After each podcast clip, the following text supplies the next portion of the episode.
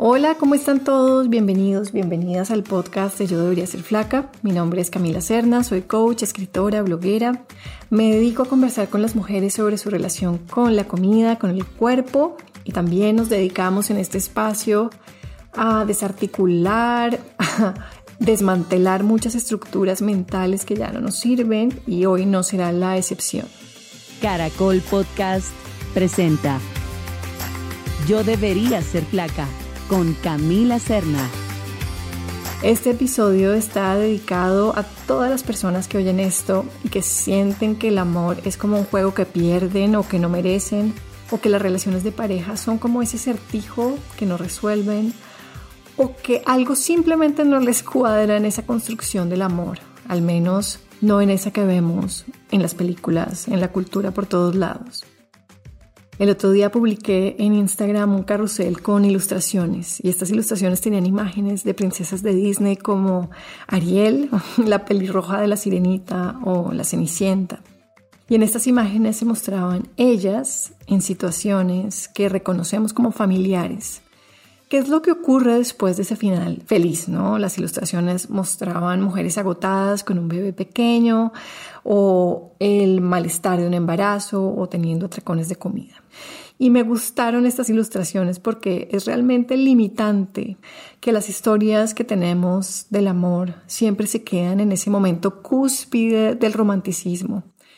Y es muy frustrante cuando las personas en la vida real entramos en relaciones y de repente las cosas no son fáciles o no son color de rosa o no son como esta, esa pasión o ese romanticismo exaltado que vimos en esas películas como lo correcto, ¿no? Como, como lo que podríamos tener.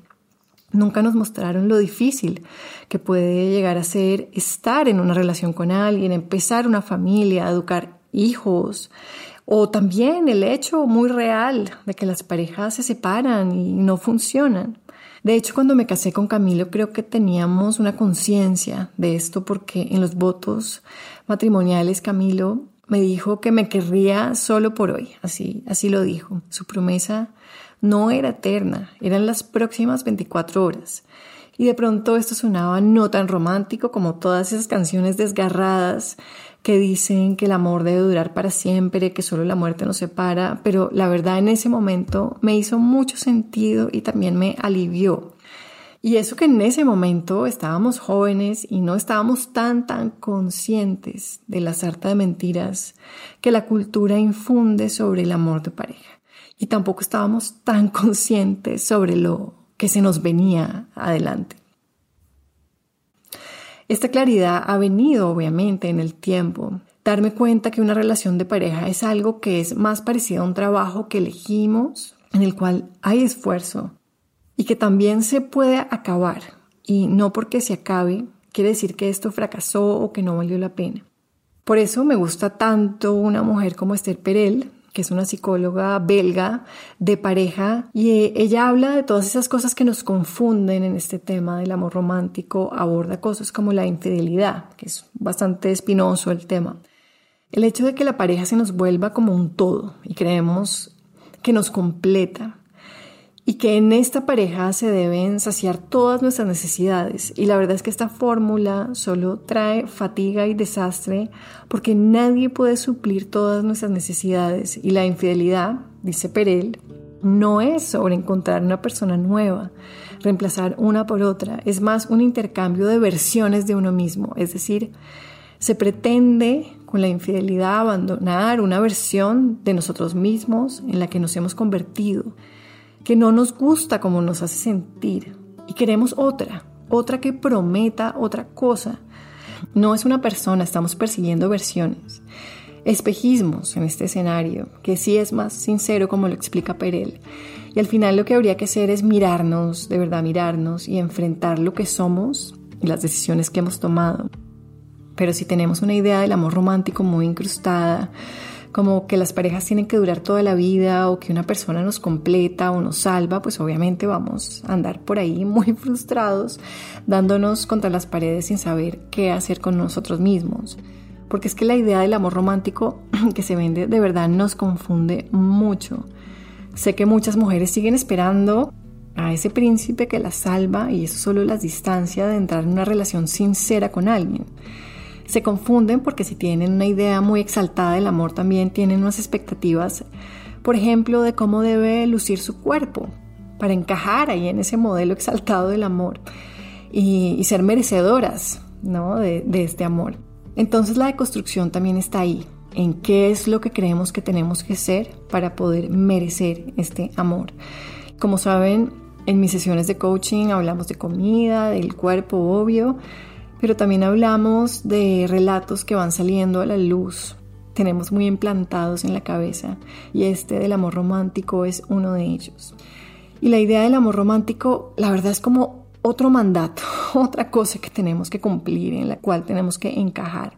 De hecho, de este tema hablamos extensivamente con Andrea. Si no has oído la entrevista con ella, te invito a hacerlo, porque con ella fuimos pelando la cebolla de muchos relatos que no le servían, incluido este, que para ella era algo que la acompañaba muy de cerca, esta idea del amor, de la pareja, de las cosas que ella tenía que ser para acceder al amor.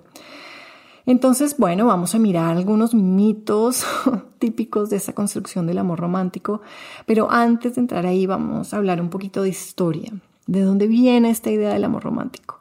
Como frecuentemente lo explico en mis episodios, siempre hay un trazado histórico que vale la pena revisar para que entendamos que las cosas no surgen del vacío, de por qué creemos lo que creemos. El amor romántico obviamente no es la excepción. Esta idea de amor no bajo del cielo tiene mucho que ver con la institución del matrimonio que llega desde el siglo XVIII, cuando se estableció el hombre y la mujer como la pareja que es la norma, como el cimiento de la nación. Curiosamente, el matrimonio en otras épocas, como en la antigua Grecia y Roma, no contemplaba el amor o la pasión o el placer. Estos elementos se ubicaban fuera del matrimonio. El matrimonio era más como un acuerdo entre familias para asegurar linajes, tierras, capital, etc. Pero a partir del siglo XVIII, el binario, ese sistema binario tan rígido de los sexos, se naturalizó dejando también obviamente fuera parejas del mismo sexo, o sea, hombres y mujeres como lo único que existe, como el default en el amor. Un hombre y una mujer debían amarse porque así eran completos y así se comenzó a entender el amor como algo que perfeccionaba a la pareja que era virtuoso y que era exactamente lo que la nación necesitaba. Inclusive en esta época hay textos por parte de filósofos, naturalistas, científicos que hablan de estas cosas. Obviamente el hombre blanco europeo, que fue el que construyó esto, sale de su mente esta idea del amor. Y obviamente en esta cosmovisión el hombre aportaba su capacidad racional, ejecutiva, su inteligencia, su capacidad para moverse por el mundo y la mujer aportaba la dulzura, la debilidad, su inclinación hacia la maternidad, obviamente. Así, esta relación entre hombres y mujeres, que la verdad nunca había sido de esta manera, se solidificó como el vínculo correcto que lo incluía todo, o sea, un amor constante que brinda la mujer, la creación de la familia, las responsabilidades de todo esto recaen sobre la pareja.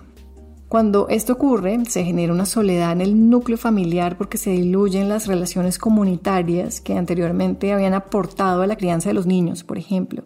Esa frase de que se necesita toda una tribu para crear a un niño, que es cierto, pero en este modelo recae sobre una unidad familiar muy pequeña, un hombre y una mujer, que supuestamente lo deben poder contener todo. Un modelo, además, en el cual prospera la violencia intrafamiliar, peligrosa para las mujeres, porque aún hay una jerarquía de superioridad en donde el hombre aún cree que tiene que subyugar a su mujer. Y bueno, los mitos de este amor romántico, que por cierto son material de muchas canciones y películas que hemos visto, muchas de ellas nos han fascinado, todos nos vimos, no sé, mujer bonita, cosas del estilo, pero no podemos esperar que nuestras relaciones en esta tierra, en esta vida humana, sean una película porque nos vamos a enfrentar con una realidad que es totalmente diferente y van a aparecer estas distorsiones a esa versión perfecta y se van a traducir como mucha infidelidad o desdicha o inclusive violencia cuando creemos que va a encajar en modelos de perfección y realmente no lo hacen. Así que miremos un primer mito. el mito de la media naranja, de alguien que me completa. Y por cierto, esta complementariedad no es igualitaria, como ya lo dije, porque no son partes iguales. Usualmente es el hombre quien está en una posición más favorable, frecuentemente por el lado de lo económico. Es el hombre quien dispone. También está claro que hay una disparidad cuando miramos la manera como las mujeres se cargan muchísimo más de tareas domésticas que los hombres, aun cuando las mujeres también trabajan.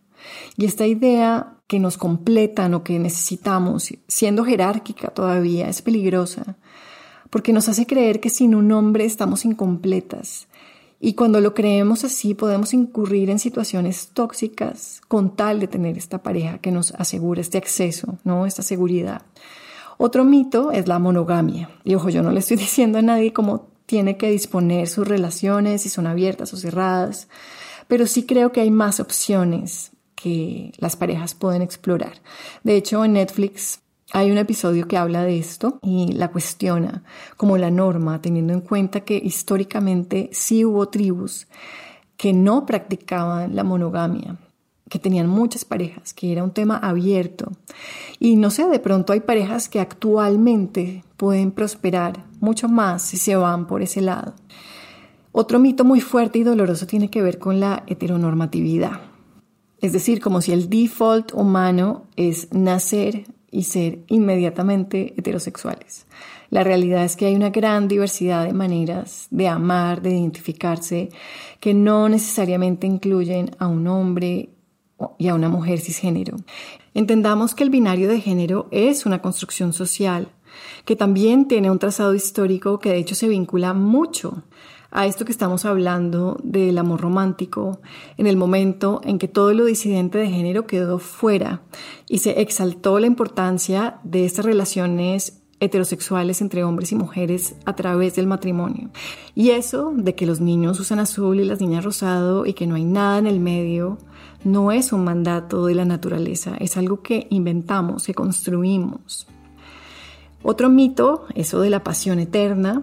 Bueno, yo llevo con mi esposo más de 10 años casados y tenemos claro que lo que hay ahora, lo que se siente ahora, no es la pasión que sentimos seguramente antes cuando nos conocimos.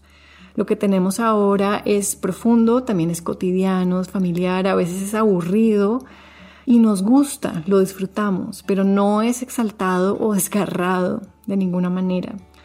Otros mitos son la idea de que el amor lo puede todo, mucho de sacrificio, de culpa, o que los celos son símbolo de amor.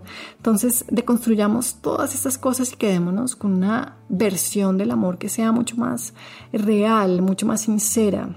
De verdad que estas ideas están muy metidas en nuestra cabeza porque se reforzaron en la cultura por todos lados y las asimilamos como la norma, pero es muy importante cuestionarlas tampoco para creer que el amor debe ser fácil, tampoco nos vayamos para el otro lado. Desde mi experiencia yo veo que mi relación de pareja ha sido una manera de acompañarnos, él y yo, en esta vida y de ir mejorando juntos. Y sí hemos construido una familia y lo hemos hecho con ayuda, porque eso que las parejas se bastan eh, no lo veo real. Hemos construido con amigos, hemos construido con familiares y con terapia cuando lo hemos necesitado y tenemos claro esa bendición enorme de tener apoyo, porque es una falacia de que todo lo puedan las parejas, de que todo lo puedan y que todo lo deban sostener mientras además sostienen la pasión exaltada y el romanticismo y pues todo es color de rosas. La realidad de mi vida de pareja es que hay mucha cotidianidad, hay familiaridad, que frecuentemente es poco emocionante, al mismo tiempo para mí ha sido un gran, gran regalo porque lo hemos elegido así y porque le trabajamos para que la relación mejore, para que nosotros mejoremos. Y al final la pareja sí es un espejo que nos muestra mucho de nuestro material sin resolver. Eso es trabajo.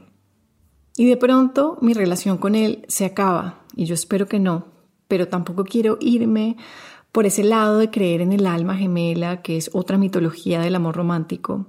El otro día escuchaba un video de Diana Converse, conocida como Fat Pandora, en donde le preguntaban cómo superó la tusa de terminar con la persona que ella creyó que era el amor de su vida. Ella respondió algo muy hermoso porque dijo que ella creía que en la vida hay muchos amores de muchos tipos, inclusive las amigas, que los humanos somos más complejos de lo que nos han hecho creer y que vivimos distintas etapas y que el amor de la vida es uno mismo, dijo ella. Es uno mismo con sus sueños y con su camino de tranquilidad, con lo que uno recorre en la vida. Y la verdad, yo sí quisiera llegar a vieja con mi pareja actual, pero también sé que la vida da muchas vueltas y que las vueltas dan mucha vida y que yo no puedo controlar todo y que si me aferro a ideas voy a sufrir. Y la verdad, no hay una sola manera de hacer esto del amor en pareja y tampoco hay que hacerlo si uno no quiere, no toca vivir en pareja, no toca tener hijos. Lo que espero es que vivamos en una sociedad que no nos hostigue a hacer cosas que no queremos hacer o que creamos que nuestra valía está condicionada a si tenemos pareja o no, o que si tenemos pareja que tenemos que encajar esta vida de pareja en moldes de felicidad o de normatividad o yo no sé, cosas del estilo.